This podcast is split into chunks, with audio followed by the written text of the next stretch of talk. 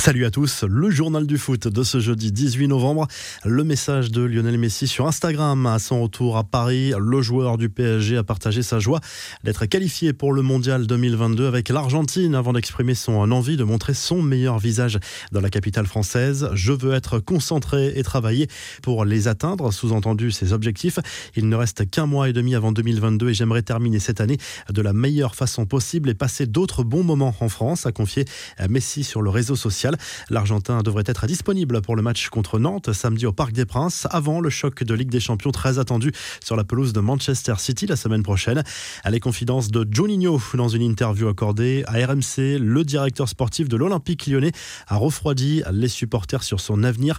J'espère bien finir la saison et à la fin normalement c'est fini, a expliqué Juninho qui pourrait tenter une carrière d'entraîneur. Il a également parlé du mercato et d'une possible arrivée de l'Iranien Sardar Azmoun, une piste étudiée cet été mais qui n'avait pas abouti. Les infos et rumeurs du mercato, justement, quel avenir pour Paul Pogba? Les mois passent et toujours pas de prolongation en vue pour l'international français qui sera en fin de contrat en juin prochain avec Manchester United. Interrogé sur le sujet, Mino Raiola a pris un malin plaisir à laisser toutes les portes ouvertes, notamment celle d'un éventuel retour à la Juve. Je n'interdis à personne de rêver. Moi aussi, je fais souvent des rêves, vous savez. Après, il faut savoir si ceux-ci réalité. Il est encore trop tôt. Nous allons voir ce qu'il va se passer, à confier à l'agent du joueur.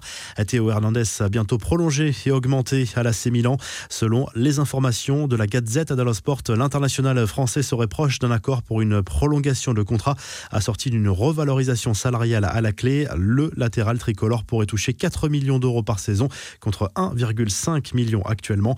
Le Barça prêt à lâcher Frenkie de Jong dès le mois de janvier. La rumeur d'un départ à l'été prochain courait depuis quelques jours, mais cette fois ça se précise. Le club catalan a besoin de liquidités et souhaiterait récupérer 90 millions d'euros.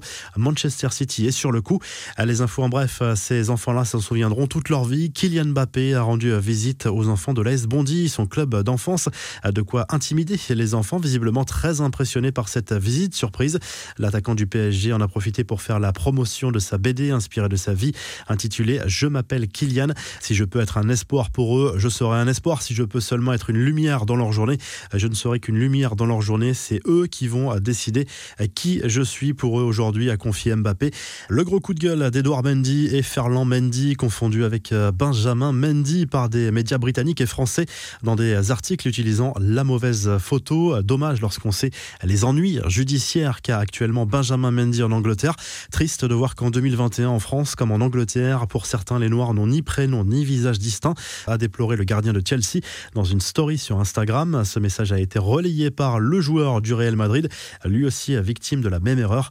L'OM échappe au pire. La commission de discipline de la Ligue de football professionnel a sanctionné le club marseillais d'un match à huis clos total pour les incidents survenus lors du match contre le Paris Saint-Germain.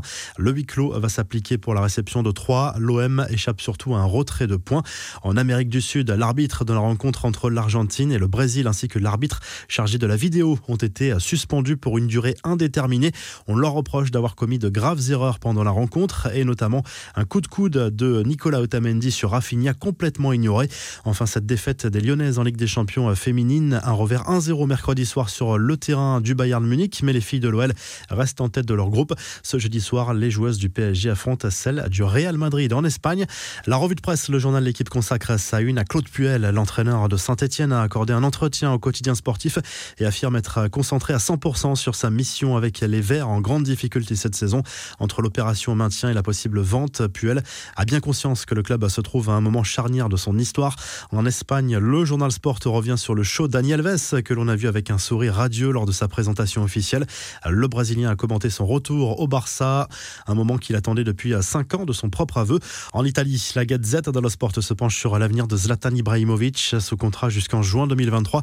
L'attaquant milanais devrait prolonger d'une saison dans quelques semaines. On le rappelle, l'international suédois a fêté ses 40 ans en octobre dernier. Si le journal du foot vous a plu, pas à liker et à vous abonner pour nous retrouver très vite pour un nouveau journal du foot.